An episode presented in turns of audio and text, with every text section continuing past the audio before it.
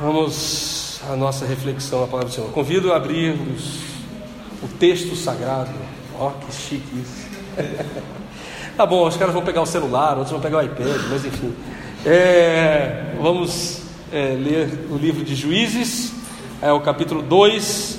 A gente vai seguir da onde a, a Cíntia parou, e foi no versículo 11. É, eu vou começar do 10 e a gente vai longe hoje. A gente vai até o 23, não, até o 6 do capítulo 3. Eu sempre relembro o meu querido pastor Sóstenes quando a leitura é muito extensa, que dizia que quando o pastor, quando o pregador não tem muito para falar, ele lê um texto grande. Então, vamos deixar a Bíblia falar. É, mas nós vamos ler então, do capítulo 2, do verso 10 até o 3, o verso 6. Essa é a NVI? Ótimo, que aí dá para todo mundo acompanhar a leitura aqui. Depois que toda aquela geração foi reunida a seus antepassados, surgiu uma nova geração que não conhecia o Senhor e o que ele havia feito por Israel. Então os israelitas fizeram o que o Senhor reprovava e prestaram culto aos Baalins Abandonaram o Senhor, o Deus dos seus antepassados, que os havia tirado do Egito, e seguiram e adoraram vários deuses dos povos ao seu redor, provocando a ira do Senhor. Abandonaram o Senhor e prestaram culto a Baal e a Astarote. A ira do Senhor se acendeu contra Israel e ele os entregou nas mãos de invasores que os saquearam. Ele os entregou os inimigos ao seu redor, aos quais já não conseguiam resistir. Sempre que os israelitas saíam para a batalha, a mão do Senhor era contra eles para derrotá-los conforme lhes havia advertido e jurado. Grande angústia os dominava. Então o Senhor levantou juízes que os libertaram das mãos daqueles que os atacavam. Mesmo assim, eles não quiseram ouvir os juízes, antes se prostituíram com outros deuses e os adoraram. Antes, então o Senhor levantou juízes que os libertaram das mãos daqueles que os atacavam. Mesmo assim, eles não quiseram ouvir os juízes, antes se prostituíram com outros deuses e os adoraram. Ao contrário dos seus antepassados, logo se desviaram do caminho pelo qual os seus antepassados tinham andado, o caminho da obediência aos mandamentos do Senhor. Sempre que o Senhor lhes levantava um juiz, ele estava com o juiz e os salvava das mãos de seus inimigos, enquanto o juiz vivia. Pois o Senhor tinha misericórdia por causa dos gemidos deles diante daqueles que os oprimiam e os afligiam. Mas quando o juiz morria, o povo voltava a caminhos ainda piores do que os caminhos dos seus antepassados, seguindo outros deuses, prestando-lhes culto e adorando-os. Recusavam-se a abandonar suas práticas e seu caminho obstinado. Por isso a ira do Senhor acendeu-se contra Israel e ele disse: Como este povo violou a aliança que fiz com seus antepassados e não tem ouvido a minha voz, não expulsarei de diante dele nenhuma das nações que Josué deixou quando morreu. Eu as usarei para pôr Israel à prova e ver se guardará o caminho do Senhor e se andará nele como fizeram seus antepassados. O Senhor havia permitido que essas nações permanecessem, não as expulsou de imediato e não as entregou nas mãos de Josué. São estas as nações que o Senhor deixou para pôr à prova todos os israelitas que não tinham visto nenhuma das guerras de Canaã. Fez isso apenas para treinar na guerra os descendentes dos israelitas, pois não tinham tido experiência anterior no combate os cinco governantes dos filisteus, todos os cananeus, os sidônios e os heveus que viviam nos montes do Líbano, desde o monte Baal Hermon até o Lebo Amate. Essas nações foram deixadas para que por elas os israelitas fossem postos à prova, se obedeceriam aos mandamentos que o Senhor dera aos seus antepassados por meio de Moisés. Os israelitas viviam entre os cananeus, os hititas, os amorreus, os ferezeus, os heveus e os jebuseus, tomaram as filhas dele em casamento e deram suas filhas aos filhos deles e prestaram culto aos deuses deles. Amém.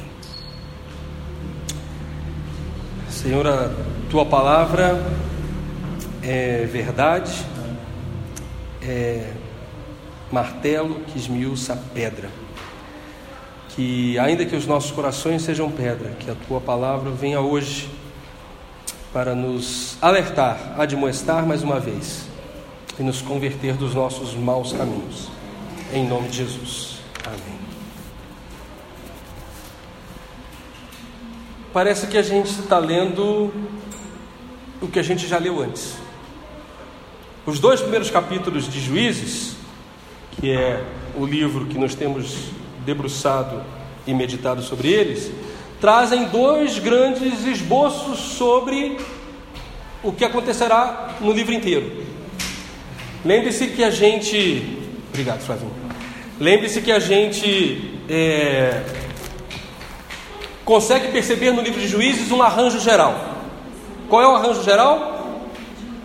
O povo se afasta de Deus, o povo é oprimido, o povo se arrepende e clama, Deus envia um libertador. Deus envia um libertador durante o tempo, durante a vida desse libertador, o povo segue os preceitos divinos e esse libertador, esse juiz, morre. O que acontece quando esse juiz morre? O povo se afasta dos preceitos, Deus envia uma opressão, eles se arrependem de novo, clamam ao Senhor e o Senhor levanta outro libertador. A partir do próximo texto, do capítulo 3, versículo 7, a gente começa a se debruçar exatamente sobre a vida desses juízes. Mas nesses dois capítulos iniciais e nesse primeiro trecho do capítulo 3, nós vemos Deus é, lançando em rosto de Israel aquilo que eles faziam. E do que Deus os culpava? Do que Deus os acusava? De terem esquecido os preceitos, de terem esquecido o que Deus tinha feito e de se lançar a adoração a outros deuses. Isso faz algum sentido? Como é que um povo que diante de libertações tão grandes, diante de feitos miraculosos, sobrenaturais, consegue em uma geração se apostatar, se afastar. A primeira coisa que isso me chama atenção é dizer que milagre não converte ninguém. É, e isso me causa uma reflexão profunda. Por quê? Porque nossas comunidades, nossas é, congregações têm se aplicado a buscar, a procurar, a serem atraídas por milagres. Falávamos há pouco sobre a nossa placa, que é mais uma menção geográfica do que qualquer outra coisa. No entanto, é, temos visto é, pessoas se reunindo em torno da busca pelo milagre, como se o milagre por si só pudesse edificar a fé, fazer você ser fiel ao Senhor. E olha, a primeira lição que a gente aprende com, com esse povo e com esse livro é: milagre não converte ninguém. Mas não é só isso.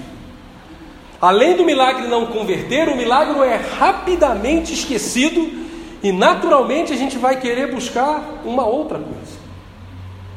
Um outro milagre, uma outra necessidade.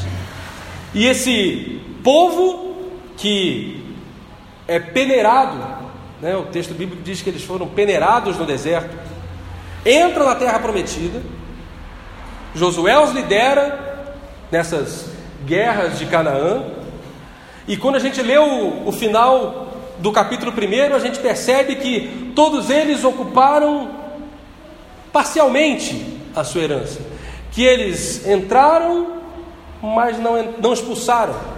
Que eles, de alguma forma, se deixaram é, contaminar pelas nações que estavam lá, seja por uma necessidade de trabalho escravo, seja por uma, por uma desconfiança é, no próprio poderio militar, né? é Judá que vai dizer que não conquistou todas as cidades de sua herança, porque os povos dos vales, os filisteus, tinham carros de ferro. Ora, diante de carros de ferro, o que eu posso fazer? Não confiavam em Deus plenamente. É... E a gente chega até o final do capítulo 3, e olha que interessante. No capítulo 1, a, a geografia bíblica é disposta em função das, da tribo, das tribos de Israel e das cidades que elas conquistaram e não conquistaram. Olha como é que o capítulo, o versículo 5 do capítulo 3 diz: E os israelitas viviam entre os cananeus, os hititas, os amorreus, os ferezeus, os heveus e os jebuseus. De um povo que foi chamado para tomar posse de uma terra e expulsar, eles passaram a ser aqueles que estavam em menor número e que eles sim eram os estrangeiros, que viviam na terra dos heveus, dos heteus, dos hititas. A gente leu no capítulo 1 que Benjamim deveria ter tomado Jerusalém, e no entanto, ela não consegue tomar Jerusalém e coabita com os jebuseus, que eram é, os habitantes da cidade de Jerusalém. Quem é que toma Jerusalém depois de muitos anos? Davi.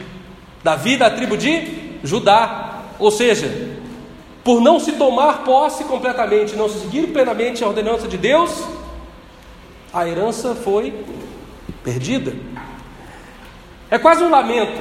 O relato do capítulo 2 é um, é um relato triste. É um relato em que Deus está dizendo: vocês não foram fiéis. Eu prometi que daria uma terra em herança para vocês e vocês se jogaram à adoração de outros deuses. Como assim? Vocês conseguem imaginar o povo de Israel adorando outro Deus? Faz sentido adorar outro Deus? Nós temos um Deus, bom, os, israelitas, tinham um Deus, claro que hoje é o mesmo nosso, mas eles tinham um Deus em quem confiavam, que os havia prometido uma terra, que os tinha libertado como um forte de, do Egito, os feito é, atravessar o deserto, os sustentado no deserto, coloca eles dentro de, de, um, de uma terra que não era deles, e esse povo vira as costas e começa a adorar outros deuses. Isso não faz sentido. Isso não faz sentido se é, olharmos com os olhos de quem acha que tudo aconteceu ao mesmo tempo, né? A gente tem essa visão imediatista dos nossos dias, de que tudo acontece de repente, tudo acontece no fast food. Mas o que acontece, e esse, e esse é o trecho que, que, que me angustia, e a gente começou lendo nele no versículo 10, é: Depois que toda aquela geração foi reunida seus antepassados, surgiu uma nova geração que não conhecia o Senhor e o que ele havia feito por Israel. Sei que a gente já tem é, mastigado esse texto, mas acho importante usarmos ele, usarmos ele como, é, é, como, como pedra angular para o que acontece nos versículos seguintes. Uma nova geração surge que não conhecia o Senhor. Alguém pode me dizer por que essa nova, essa nova geração não conhecia o Senhor? Quem era, quem eram os responsáveis por fazer essa nova geração conhecer o Senhor? O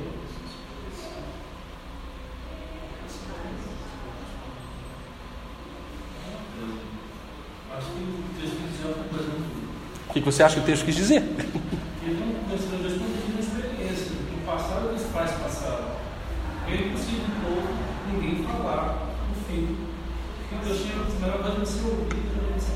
É perfeito.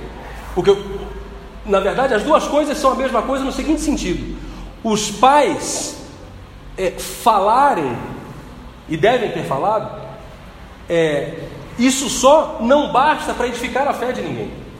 E é exatamente isso que você está falando. As pessoas precisam experimentar Deus para ter sua fé edificada. Hoje, orando com as crianças ali, eu os incitava a pedirem oração e a orarem uns pelos outros, para quê? Para que eles tivessem experiência de orar e ser respondidos, para que eles tenham a experiência de buscar ao Senhor e ter esse encontro real com Ele.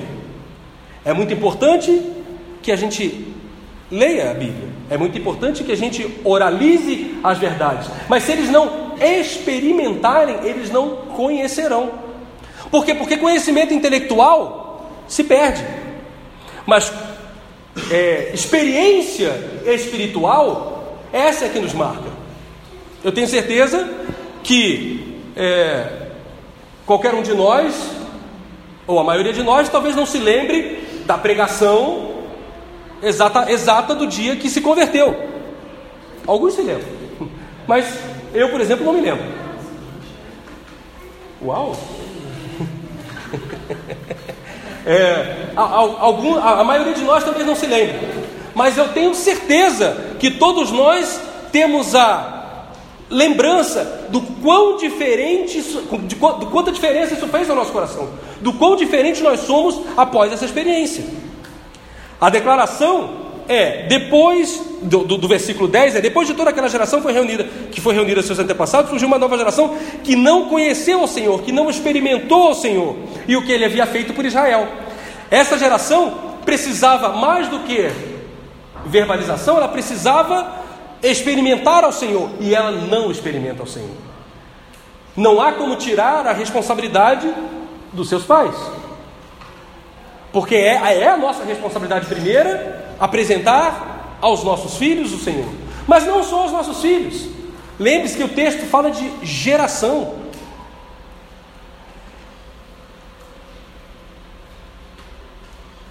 Nós completamos em 2011 um século em que o movimento pentecostal chegou ao Brasil.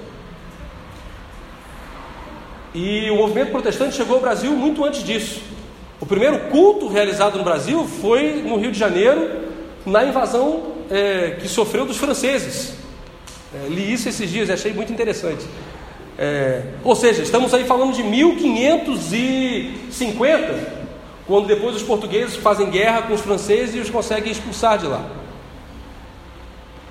É, depois, de, depois dessa invasão francesa, nós tivemos a invasão holandesa em Pernambuco, uma nova invasão de pessoas que professavam também ah, o protestantismo.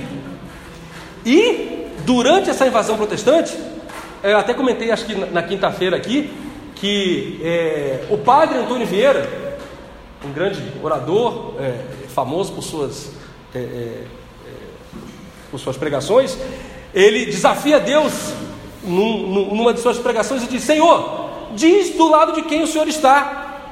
Se de nós, portugueses, teus servos fiéis, ou desses protestantes holandeses desviados da Santa Igreja. Mostra e guerreia por nós, dá vitória a quem o Senhor, a quem foram os seus filhos de verdade. Porque nós não queremos servir a um Deus de derrota. Neste caso específico, os holandeses foram expulsos. Isso poderia nos fazer pensar.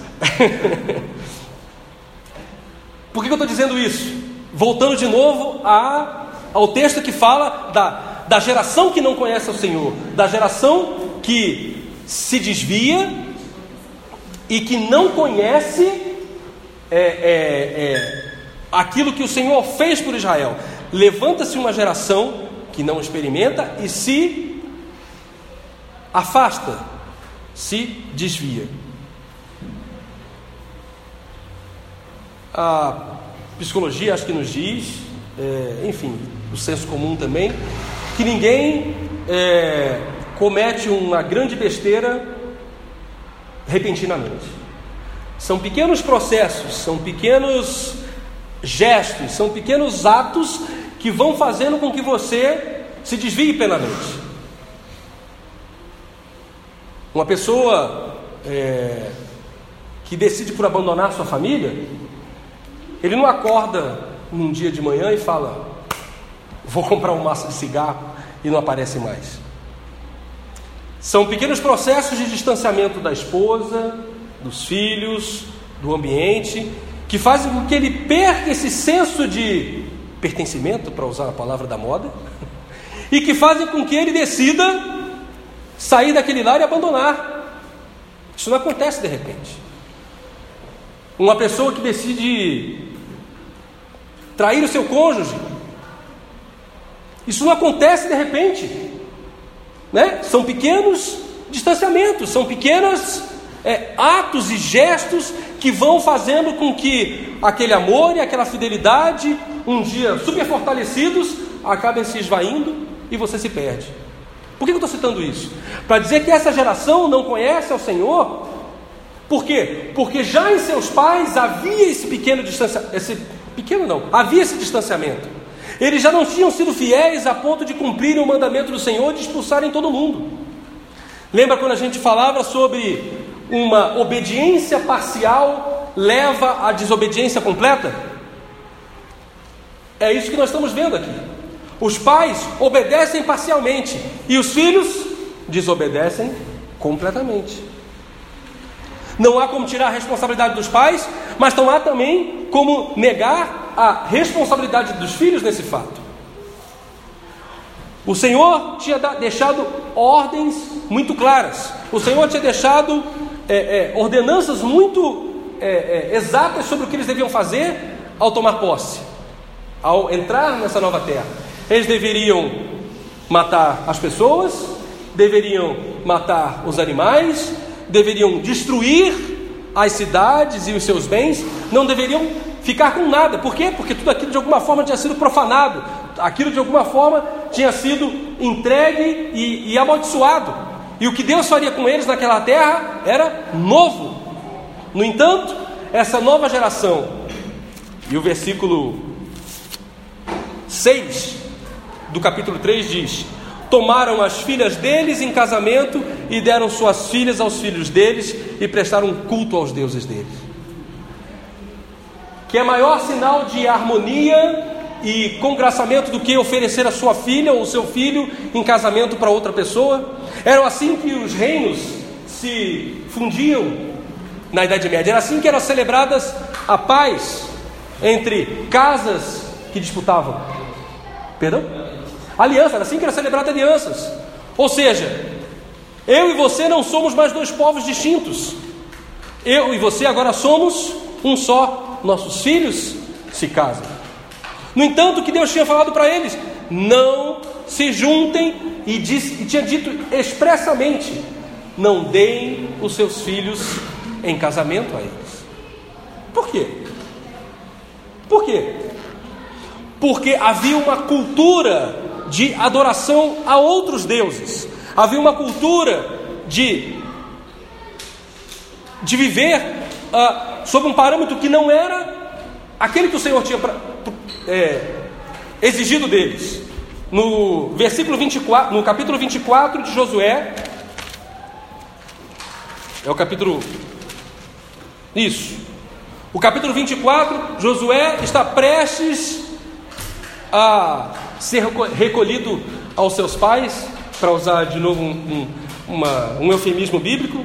E ele diz no, capítulo, no versículo 14 do capítulo 24: Agora temam ao Senhor e sirvam com integridade e fidelidade. Joguem fora os deuses que seus antepassados adoraram, além do Eufrates e no Egito, e sirvam ao Senhor. Nós sempre voltamos a esse versículo, porque eu entendo que esse versículo é chave para entendermos o que está acontecendo com essa, com essa geração que entra em Canaã. Comentamos antes e, e, e, repetiremos agora. O texto diz: larguem fora os deuses que seus antepassados adoraram além do Eufrates. Quem foi que habitou além do Eufrates? Alguém lembra quem foi que habitou além do Eufrates? Abraão. Ou seja, desde Abraão que há adoração a outros deuses. Lembra-se da passagem? Se eu não me engano, é de Raquel, quando Jacó sai com sua família, sai com Raquel e com Lia. Labão vem atrás dele para tentar, porque ele, ele foge né, com, com as duas filhas e todo o seu gado. E Labão diz: Olha, você me roubou você levou deuses da minha casa. E Jacó diz: Não, de maneira nenhuma que eu fiz isso. Que você mate a pessoa que for encontrada com esses deuses. Quem é que tinha roubado os deuses da casa do pai? Raquel. E, e o que, que ela faz para esconder esses deuses? A Bíblia é engraçada, né? Em momentos. Ela diz que está no costume das mulheres e por isso vai ficar sentada e põe esses deuses por debaixo da saia e diz: Meu pai, me perdoe por não me levantar na sua presença, mas eu estou nos dias das mulheres. E com isso ela esconde o ídolo roubado da casa do seu pai. Há 500 anos Israel está adorando a outros deuses, servindo ao Senhor e servindo a outros deuses. E o texto de Josué diz: Olha, larguem os deuses que vocês serviram lá no Eufrates e também trouxeram do Egito. Vamos trazer para nós? Vamos olhar para a Igreja Bethesda de Brasília? e aí? Que Deus que nós temos trazido? Que Deus que nós temos adorado, junto com a adoração ao Senhor. A quem nós temos oferecido sacrifícios no altar, além do Senhor. Já conversamos sobre isso. E o texto parece que entra no looping. É o capítulo 1 falando sobre isso, é o capítulo 2 falando sobre isso. Por quê? Porque parece que isso de alguma forma é importante, né? Parece uma repetição é, é, didática do texto. E quando a gente passou por esse texto antes, nós conseguimos mostrar alguns altares que nós temos feito. O primeiro deles talvez seja Mamon. A ponto de fazermos culto da prosperidade. Ou seja, nós perdemos a vergonha, está explícito. Nós vamos fazer um culto para a prosperidade, não é mais ao Senhor. Na verdade, a gente vai utilizar o Senhor como um ídolo para nos trazer a prosperidade. Mas tem mais. Infelizmente tem mais. Consumo. Como nós temos nos empenhado ou nos dedicado a consumir mais, melhor, e aí eu faço uma pergunta, e eu, eu faço a pergunta depois da, da reflexão que, que fiz, né? É, falei, Senhor, tá bom, quais são os altares então que eu tenho levantado estranhos na minha casa? é, é, você, você pensa na sua sala. Eu falei, beleza, pensei na minha sala, alguns já tiveram lá em casa é, a disposição das coisas na sua casa coloca algum objeto como centro de adoração? Eita, pega. Sim. Minha XYZ polegadas de última geração está lá num local de destaque, com toda uma disposição de cadeiras e sofás super confortáveis para que eu passe o maior tempo possível adorando diante daquele altar. Eu falei, opa, Senhor, é, tem, tem pecado aqui. Mas tem mais. O que deveria eu fazer então? Proibir a televisão, senhores? Olha só, a partir de hoje, nós estamos proibidos de ver televisão. Será que é isso? Não, né? Talvez, nós oramos aqui pelo Francisco, né? Talvez num movimento de abstinência inicial, talvez eu devesse deixar uns 40 dias fora e ver se alguém ia ter tremedeira, se, se eu mesmo ia conseguir resistir. Mas há outros altares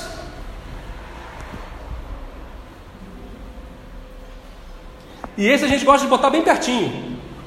O tempo todo. O tempo inteiro. Ah, não pode faltar bateria. Já não. E a gente carrega baterias reservas, cabos, tomadas. E agora, para minha maior culpa, ele ainda me diz quanto tempo ele passa ligado e no que ele passa ligado. Então ele me diz: olha, você passou das últimas 24 horas eu não vou dizer para vocês vocês ficarem escandalizados. Mas tantas horas. Oito horas olhando a minha tela, em adoração à minha tela.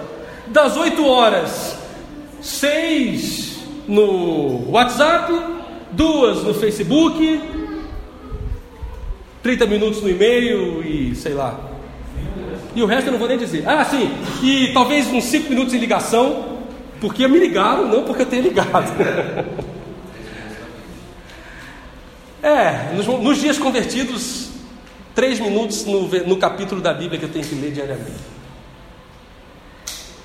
E a gente vai levantando outros altares e vai se perguntando que outros deuses a gente tem adorado e servido. E mais, essa nova geração, de novo a gente volta à questão: o que, que os nossos filhos depreendem disso? Vou falar de mais um. Eu estou me, estou me expondo mesmo. Hoje o Pedro perguntou: Papai, o Flamengo vai jogar essa semana? Eu falei: Filho, eu não lembro, eu acho que não. Na verdade, não tenho certeza. Aí ele falou assim: Ah, que pena. E aí eu fiquei pensando: falei assim, Mas por que será que ele está me perguntando isso? Porque, afinal de contas, ele tem seis anos de idade, não é tão ligado assim. Mas eu sei que eu criei a cultura em casa de assistir os jogos do Flamengo diante daquele altar primeiro, com os dois sentados ao meu lado, Davi e Pedro. Então eles têm uma lembrança afetiva de estar junto comigo sempre que o Flamengo joga. Eita vergonha, eita vergonha. Aí eu pensei, olha, que bom que não. Falei, vamos jogar dominó? E aí nós fomos brincar de dominó. Fui ensinar xadrez para eles. Extremamente envergonhado. Não é estranho que o povo de Israel tenha esquecido rapidamente e se envolvido com os deuses. Outra faceta desses outros deuses é que, diferente do Deus Yahvé, esses deuses são facilmente agradáveis, são fáceis de agradar. Basta que você traga sua atenção, seu tempo, sente-se confortavelmente, ou que você dê dinheiro, como era o caso. Traga um animal em sacrifício, ofereça parte do seu dinheiro e pronto. Esse Deus vai resolver os seus problemas. Você quer prosperidade financeira? Traga dinheiro. Você quer saúde? Faça uma campanha. Você quer emprego, sucesso? Quando com Deus não é assim. E a Vé diz: sejam íntegros, sejam fiéis, então eu estarei convosco e o que vocês fizerem vai prosperar. Ora, é muito mais fácil só pagar, é muito mais fácil só sentar-me, sentar e assistir.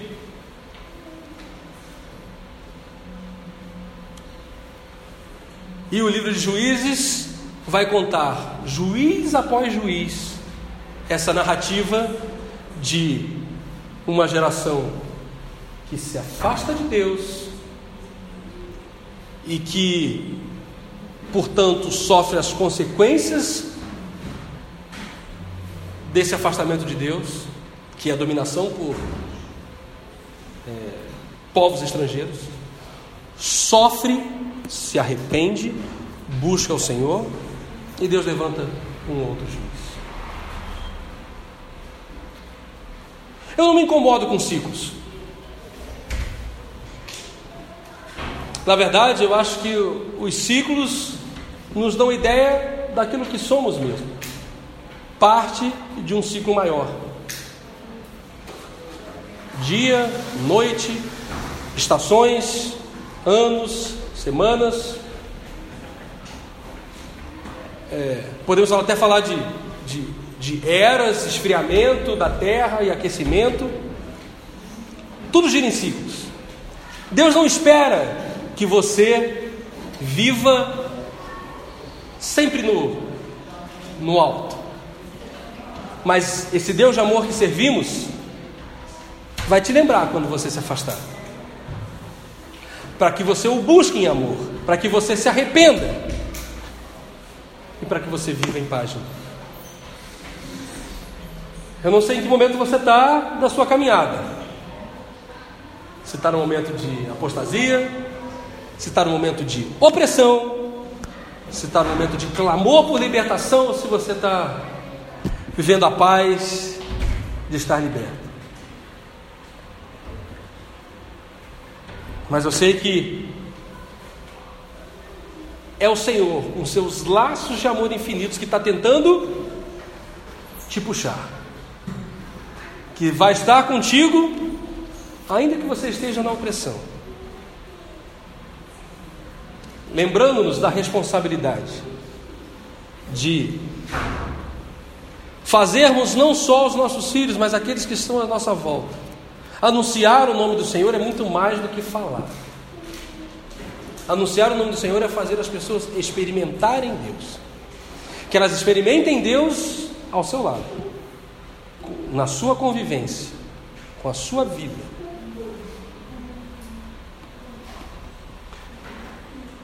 Esses dias eu estava no trabalho e tinha um, um processo bem difícil para fazer. E eu orava e fazia o processo, e fazia o processo, e orava, e orava e fazia o processo. E pedia a Deus inspiração para trabalhar aquilo da melhor maneira. E houve um momento em que eu estava digitando, em que eu me lembrei é, da, da, da minha adolescência, quando um coral da igreja, um coral dos adultos da igreja, cantava ao Senhor e uma pianista muito ungida dedilhava o piano. E como, é, como o Espírito Santo alegrava a igreja enquanto ela tocava aquele piano. Deus nunca me deu a, o privilégio de, de ser um, um musicista, né? Mas ao, ao escrever aquele projeto, ao escrever é, aquele parecer técnico, e ao clamar ao Senhor por isso, eu, eu senti aquela mesma alegria, de como se, como se Deus estivesse me inspirando a escrever aquilo. Eu falei, obrigado, Deus.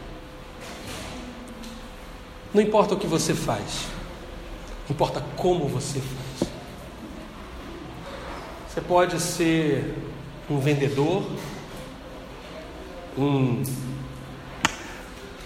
um professor, um músico, um escritor de parecer, um agricultor, um bombeiro. Mas se o que você fizer estiver cheio de graça, as pessoas que estão à sua volta vão experimentar Deus. Não quero que uma nova geração se levante sem conhecer o Senhor. Quero que a gente seja